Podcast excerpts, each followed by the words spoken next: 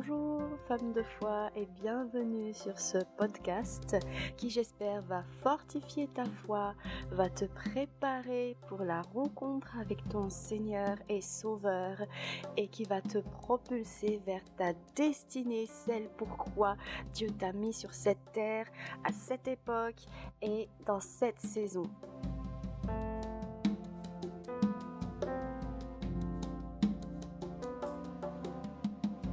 Ce podcast numéro 2 s'intitule Tu vaux la vie d'un homme innocent. Qui trouvera une femme de valeur? Elle vaut bien plus que des perles. Proverbe 31, verset 10. Il est important que tu saches ta valeur. Dieu lui-même a donné de la valeur à ce qu'il a créé. Il a d'abord imaginé, il a parlé pour créer, et puis il a pris le temps de dire que la lumière était bonne. Il a pris le temps d'apprécier, de donner de la valeur à ce qu'il a créé. Quelqu'un qui ne connaît pas sa valeur va donner ce qui est sain aux chiens, va confier à un pourceau ce qui est précieux. Quelqu'un qui ne connaît pas sa valeur va s'allumer comme une lumière, mais sous une table. Quelqu'un qui ne connaît pas sa valeur va courir après des valeurs qui ne sont pas les standards de Dieu. Quelqu'un qui ne connaît pas sa valeur va courir après le néant parce qu'il n'est pas emmené par le vent de l'esprit. Quelqu'un qui ne connaît pas sa valeur va marcher à côté de sa destinée parce qu'il va chercher sa valeur en dehors des plans de Dieu. Donc il est important que tu saches ta valeur. Il est important que tu embrasses ta valeur selon Dieu. Ésaïe 43, verset 4. Tu as de la valeur à mes yeux, digne d'estime. Parce que je t'aime, je donnerai à ta place des hommes et des nations afin de te racheter. C'est une chose que Dieu dise que tu as de la valeur, mais c'est autre chose que toi tu crois en ce que Dieu dit de toi. Vous savez, l'ennemi, le diable, ne veut pas que tu saches qui tu es et il ne veut surtout pas que tu marches dans ton identité. Quand Jésus a été tenté dans le désert, il sortait de son baptême où Dieu a dit, voici mon fils bien-aimé, j'ai mis en lui toute mon affection. Et le premier mot du diable quand il a tenté Jésus, c'était, si tu es fils de Dieu. Il lui a mis un doute sur son identité. Si tu es fils de Dieu. Jésus n'a même pas répondu à cette provocation. Il ne lui a pas dit tu n'es qu'un menteur, je suis fils de Dieu. Non, il a même pas pris la peine de se justifier parce qu'il sait qu'il est fils de Dieu. Et le diable agit de la même façon. Il va te mentir sur ton identité, il va te cacher ta valeur et il va te faire douter de ton identité. Et aujourd'hui, j'ai la foi que beaucoup d'entre nous vont triompher dans beaucoup de domaines parce que elle saura à partir d'aujourd'hui quelle est sa valeur. Tu vaux la vie d'un homme innocent. Voici ce que dit la parole de Dieu. Si quelqu'un est en Christ, il est une nouvelle créature. Les choses anciennes sont passées, voici toutes choses sont devenues nouvelles. Je vous laisse imaginer un caillou qui est transformé en pierre précieuse. Le caillou, c'est notre ancienne vie, le passé, et en Christ, nous sommes devenus une nouvelle créature une pierre précieuse. Seul un miracle peut faire ce genre de transformation. Je vais un peu plus loin. Dieu nous a créé pierre précieuse, mais à cause du péché que nous avons hérité d'Adam, comme tous les autres êtres humains, nous sommes nés cailloux. Donc, créer pierre précieuse, nés cailloux, et retransformé en pierre précieuse par la grâce. Pour que cette transformation soit possible, il faut que quelqu'un paye le prix, et c'est Jésus qui l'a fait tu vaux la vie d'un homme innocent. Quand j'ai préparé euh, ce podcast, dans la prière, le Seigneur m'a donné une vision d'une femme dont la peau est très très ridée. Et puis au fur et à mesure que je prie dans la présence de Dieu, je vois que sa peau s'adoucit, les rides disparaissent une à une jusqu'à ce que sa peau devienne douce comme la peau d'un bébé. Et voici la pensée que j'ai eue. Un enfant, quand il naît, il a une peau douce. Et au fur et à mesure qu'on grandit, notre peau durcit. On perd de cette douceur et la peau, elle prend des rides à cause du chaud, du froid, de la poussière. Il y a même des circonstances de la vie qui nous donnent des rides. Et euh, plus on grandit, plus on prend de l'âge, plus on a des rides. À la fin, ben, on meurt. Mais le cheminement, la croissance de l'esprit prend exactement le chemin inverse. À la naissance, nous sommes tous dans un état de mort spirituelle, selon la Bible, parce que notre esprit est dominé par la chair, l'esprit du monde, et à partir du moment où on donne notre vie au Seigneur, notre esprit reprend vie. Mais notre âme, elle est encore vieillie, donc on passe de la mort à la vieillesse. L'âme a une peau très très ridée. Et au fur et à mesure qu'on marche avec l'esprit, eh bien notre âme s'adoucit. Les rides disparaissent une à une jusqu'à ce que la peau de notre âme devienne une peau douce de bébé. Comme le Seigneur, il dit, laissez venir à moi les enfants car le royaume de Dieu est pour ceux qui leur ressemblent. Il faut que nous devenions comme des enfants. Et bien évidemment, ça se passe dans notre âme et dans notre esprit. Nous, êtres humains, nous avons trois dimensions l'esprit, l'âme et le corps. L'esprit, c'est le siège de la conscience, de l'intuition. C'est comme une boussole, c'est un radar. C'est l'esprit qui dirige le corps et l'âme. L'âme, c'est le siège des émotions, donc le cœur, des pensées, l'intelligence, de la volonté et du désir. L'âme, c'est le siège de la personnalité et du caractère. Le corps nous permet d'agir et d'interagir avec les autres. Et dans le corps, il y a aussi les cinq sens qui nous permettent d'avoir les sensations de toucher, de voir, d'entendre, de goûter. Le corps aussi a des aptitudes, des talents. L'âme et le corps obéissent à ce qui remplit l'esprit. C'est pour ça que la bataille se mène dans l'esprit, entre l'esprit de Dieu et la chair, pour assujettir, rendre esclave le corps et l'âme votre personnalité, votre caractère, vos sentiments, bref, votre âme sont le reflet de votre esprit. Donc, à notre naissance et jusqu'au moment où nous donnons notre vie à Jésus, c'est la chair qu'on appelle encore l'esprit humain ou l'esprit du monde qui siège dans notre esprit. C'est ce que la Bible appelle l'homme naturel. Sache que l'esprit est éternel, il ne meurt jamais. La mort spirituelle veut dire que l'esprit va rester dans cet état éternellement. J'ouvre une parenthèse. Un démoniaque, c'est quelqu'un dont l'esprit est habité par un esprit mauvais. Donc il n'a plus de volonté. Dans ce cas, il n'a plus aucun contrôle ni sur son esprit, ni sur son âme, ni sur son corps. Je ferme la parenthèse. Donc l'homme naturel n'est pas capable d'entendre les choses de Dieu. Euh, donc euh, il a reçu euh, l'esprit du monde. Hein. ça veut dire qu'il dépend de ses sensations, il dépend de ses envies et des envies du monde. Il est livré à lui-même, hein, comme dit la parole.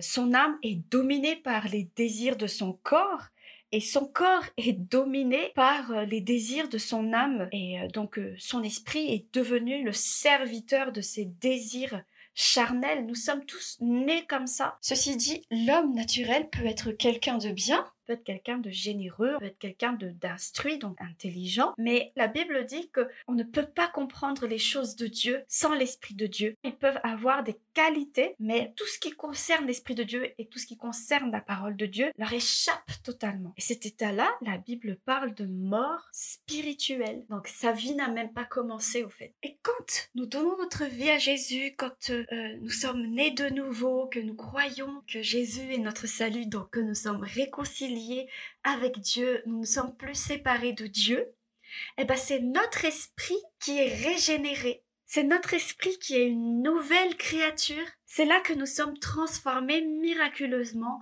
en pierres précieuses. Mais à ce moment-là, même si de toute évidence les gens verront que vous avez changé, l'âme va devoir être travaillée parce qu'il n'a pas tout à fait changé. Parce que notre personnalité reste encore, le caractère reste encore, les mauvais sentiments et tout ça, la, mauvaise volonté et tout ça reste encore. Mais notre esprit est régénéré. C'est ce que la parole de Dieu appelle des chrétiens charnels ou des bébés spirituels. Parce que même si son esprit est régénéré, il se laisse encore porter par son âme, par ses cinq sens, à satisfaire encore et non pas à être dirigé par le Saint-Esprit. Il n'a pas encore laissé le Saint-Esprit remplir son esprit pour que le Saint-Esprit dirige son âme et sa chair. Sa chair n'est plus au centre de son esprit parce que maintenant son esprit régénéré mais sa chair est encore bien vivante dans son âme et dans son corps. Ça veut dire qu'il répond encore à l'autorité de sa nature charnelle et encore prompte à, à tomber dans le péché, à s'opposer à Dieu. Il est spirituellement vivant, mais il se comporte encore comme l'homme naturel. Il ne connaît pas sa valeur, la valeur de ce qui peut remplir son esprit. Il est encore dirigé par des sentiments d'infériorité, des sentiments de supériorité, de l'orgueil, des sentiments d'insécurité, ses incapacités, ses culpabilités, ses anxiétés, ses doutes, parce qu'il ne connaît pas la valeur de ce que son esprit contient maintenant. Il se comporte encore comme un caillou, alors que miraculeusement Jésus a donné sa vie pour qu'il devienne une pierre précieuse. Vous savez, certaines pierres précieuses brutes, quand on le regarde comme ça sans les travailler, elles ressemblent à n'importe quel caillou, mais il faut les travailler pour qu'elles ressortent leur valeur, leur forme et qu'elles soient utilisables. Eh bien, pareil, on est de nouveau, et on est encore des chrétiens charnels et Dieu désire nous travailler pour que nous devenions des hommes faits selon la parole ou des hommes spirituels. Ça veut dire notre esprit rempli de l'esprit de Dieu pour nous travailler, pour que notre âme maintenant soit dirigée par l'esprit et notre corps, nos sensations soient remplies et dirigées par l'esprit de Dieu. La chair et l'esprit vont combattre pour être le moteur de notre âme et de notre corps. Mais c'est à nous de décider qui allons-nous écouter. Mais on ne peut pas et écouter la chair et écouter l'esprit. C'est soit l'un, soit l'autre. Tu es un diamant brut entre les mains de Dieu. Sache d'abord que tu es un diamant parce que Jésus a payé le prix pour que tu sois un diamant. Et ensuite, laisse l'esprit te travailler, adoucir la peau de ton âme pour que tu deviennes utilisable pour Dieu. Donc il y a des personnes qui sont encore mais vraiment des hommes naturels, des hommes charnels, qui peuvent paraître comme des chrétiens, mais ils, ne peuvent pas comprendre les choses de Dieu. C'est, il y a un exemple dans la Bible de cet homme qui, qui, qui a marié sa belle-mère, et Paul a dit, mais considère-le comme un païen. Ça veut dire considère-le comme quelqu'un qui n'a même pas encore été régénéré dans son esprit parce qu'il est incapable de discerner que c'est un péché ce qu'il fait. Il n'arrive pas à l'abandonner et donc il doit encore être régénéré parce qu'il n'a tout simplement pas encore en lui la puissance de la régénération où réside la, la puissance de Dieu pour nous transformer de l'intérieur et pour rendre la vie à son esprit. Je parle bien ici de chrétiens qui tombent et retombent et encore et encore dans le même péché. Ils connaissent Jésus, ils connaissent le salut, mais justement, le salut est resté à un stade de connaissance pour eux, mais n'est pas tombé dans leur cœur et dans leur esprit. Ils n'ont pas cru à la puissance miraculeuse de, de ce salut. Je ne peux pas parler de valeur sans vous parler de la différence entre la chair et l'âme parce que à cause de, de manque de connaissances à ce sujet, beaucoup ont jeté à la poubelle des talents que Dieu leur a donnés pour sa gloire. L'âme n'est pas mauvaise en soi. C'est l'âme dirigée par les mauvais désirs de la chair qui est mauvaise. Mais l'âme dirigée par le Saint-Esprit est une belle âme, une âme valeureuse. Les sentiments ne sont pas mauvais en soi. La Bible dit réjouissez-vous dans le Seigneur. La Bible dit ayez les sentiments qui étaient en Christ. C'est les sentiments ballottés par les désirs de la chair qui est mauvais, mais pas les sentiments. Les talents que Dieu te donne ne sont pas mauvais. C'est les talents utilisés contre Dieu qui sont mauvais. Mais les talents utilisés pour la gloire de Dieu est précieux et valeureux. Les cinq sens ne sont pas mauvais en soi, mais où est-ce que tu poses tes yeux? Qu'est-ce que tu fais entrer dans tes oreilles? Qu'est-ce que tu touches? C'est ça qui peut être mauvais ou valeureux. L'intelligence n'est pas mauvaise en soi. La Bible dit soyez transformés dans votre intelligence. Je te rendrai intelligent. Réfléchir, avoir des pensées n'est pas mauvais en soi, mais quelles sont les pensées que tu nourris et auxquelles tu obéis? La Bible dit soumettez toute pensée à Christ. Avoir des désirs n'est pas mauvais en soi parce que la Bible dit fais de l'éternel tes délices et il accomplira le désir de ton cœur. C'est la convoitise qui est mauvais. Il est le seul Dieu qui était capable de dire je t'aime tellement que je suis prêt à mourir pour toi. Il aurait pu rester dans son ciel et vivre sa vie de Dieu tranquille ou créer d'autres créatures pour remplacer l'homme. Mais non, il tient tellement à toi qu'il a mis en exécution son plan de salut. Étant Dieu, il est esprit, et l'esprit est éternel. Et pour pouvoir exécuter son plan de salut, il fallait qu'il prenne un corps mortel. Donc il a pris un corps terrestre, il est né d'une femme pour pouvoir offrir sa vie et mourir et ressusciter, sinon le salut ne serait pas complet. Personnellement, je suis séduite. Qui peut m'aimer à ce point Qui peut me valoriser à ce point? Comparé à cet amour, tout ce qu'on pourrait m'offrir paraît terne, tout ce qu'on pourrait faire contre moi sont ternes et sans valeur. Jésus est ma valeur. Jésus est la valeur sur laquelle toute ma vie repose. Jésus est la valeur sur laquelle ma personne repose. Il est mon tout. Il s'est offert totalement. Et j'embrasse ce qu'il a fait pour moi.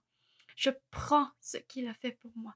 Je t'invite à faire de même. Ça changera littéralement ta vie. Je t'avoue que quand j'ai pris conscience de cette vérité-là, je vaux la vie d'un homme innocent.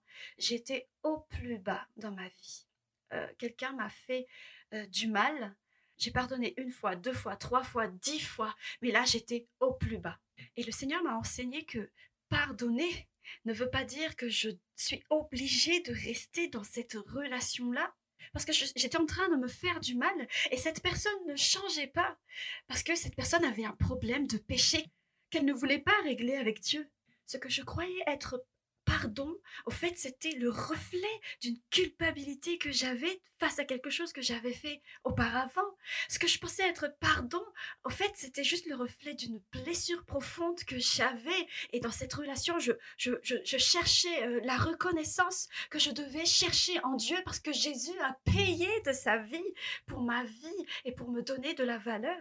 Et le Seigneur avait raison parce que ce qui a bouclé la boucle, c'est que cette personne m'a dit que si j'étais chrétienne, je devais lui pardonner encore. Je bénis Dieu parce qu'aujourd'hui, cette personne a changé, parce que j'ai détourné mon regard de mes blessures pour fixer mes yeux sur ma valeur qui est Jésus. J'ai pu intercéder pour son salut. Est-ce que cette colère qui est en toi, cette aigreur, cette amertume qui est en toi à cause de quelque chose qu'on t'a fait, fait vraiment le poids par rapport à l'amour de Jésus pour toi? Laisse-toi être imprégné par son amour. Pourquoi tu aides beaucoup les gens? Pourquoi tu donnes beaucoup aux gens? Est-ce pour avoir leur reconnaissance ou est-ce pour obéir à Dieu? Est-ce que c'est parce que tu as peur d'être abandonné? Pourquoi tu cherches absolument à te marier? Laisse-toi remplir par l'amour de Christ pour qu'il puisse te préparer, pour que ton âme puisse être adoucie. Pourquoi tu restes dans une relation? Est-ce par peur de l'abondant oui, tu dois pardonner, mais non, tu n'es pas obligé de rester dans une relation toxique. Si tu es rangé par la culpabilité de quelque chose que tu as fait, reconsidère cette culpabilité. Laisse-toi imprégner par l'amour de Christ qui est mort pour toi et qui te dit qu'il veut te pardonner, qu'il dit que si tu tu lui demandes pardon, il est fidèle et juste pour pardonner tes péchés. À un moment ou à un autre de nos vies, nous sommes coupable d'offense envers les autres. Et à un moment ou à un autre, nous sommes victimes d'offense. Mais celle qui sera justifiée par Dieu et qui aura l'approbation de Dieu, c'est celle qui s'approche de lui, qu'elle soit coupable ou victime. La victime qui s'approche de Dieu pour croire à sa restauration va avoir l'approbation de Dieu et la justification de Dieu. Et le coupable qui s'approche de Dieu pour se repentir aura l'approbation de Dieu. Mais si tu es victime et que tu cherches la vengeance, tu n'auras pas l'approbation de Dieu. Et si tu es coupable et que tu ne te repentes pas, mais que tu cherches des excuses, eh ben, tu n'auras pas l'approbation de Dieu. Je vais revenir au passage que j'ai lu tout au début de ce podcast. Heureux celui qui a rencontré une femme vaillante. Son prix surpasse de beaucoup celui des perles. Le cœur de son mari a confiance en elle, et les ressources ne lui font pas défaut. Elle lui fait du bien tous les jours de sa vie et jamais de mal etc., etc. C'est une femme active, c'est une, une femme qui parle bien, c'est une femme qui s'habille bien, elle est respectée, elle craint l'éternel, etc., etc. C'est le standard de Dieu. Et on pourrait se dire, la barre, elle est trop haute. Et je t'invite à rêver avec Dieu. Quand Dieu donne un standard, il donne aussi le moyen de pouvoir y arriver. Et bien Dieu, quand il t'a créé, ben, il a vu une femme de valeur. Laisse-toi porter par cette valeur de Dieu, par ce standard de Dieu. Il sait très bien que tu ne peux pas le faire avec ta nature humaine et c'est bien pour ça qu'il a payé de sa vie pour te rendre capable. Laisse-toi être transformé par Dieu. Laisse-le faire son travail. Laisse-le te délivrer. Laisse-le penser tes blessures. Laisse-le transformer le diamant que tu es pour que tu puisses être utilisable par Dieu. Vous savez, moi, quelques années après mon baptême, j'ai vécu une délivrance par rapport à, la colère. C'était assez impressionnant. Euh, je me suis mise à crier très fort. Et bien, juste après, j'ai senti une paix et je sais que j'ai été délivrée de la colère parce qu'à partir de ce jour-là, je me mets rarement en colère et euh, vraiment il y a quelque chose qui a été parti et donc voilà c'est le Seigneur qui décide d'enlever petit à petit certaines choses qui sont attachées à notre âme pour rendre notre âme belle et valeureuse et il a payé le prix pour ça. Jésus a payé le prix pour ça. Je te laisse entre les mains de celui qui t'aime très très très fort et euh, je te bénis dans le nom de Jésus-Christ. Voilà femme de foi, merci de nous avoir écoutés. N'hésite pas à t'abonner à nos podcasts et à les partager. Nous sommes également disponibles sur les réseaux sociaux Facebook et Instagram. Tu peux nous écrire si tu as des suggestions, si tu as des questions ou si tu as besoin de prières. Je te souhaite une excellente journée ou une bonne nuit si tu m'écoutes avant de dormir. À bientôt sur Femme de foi.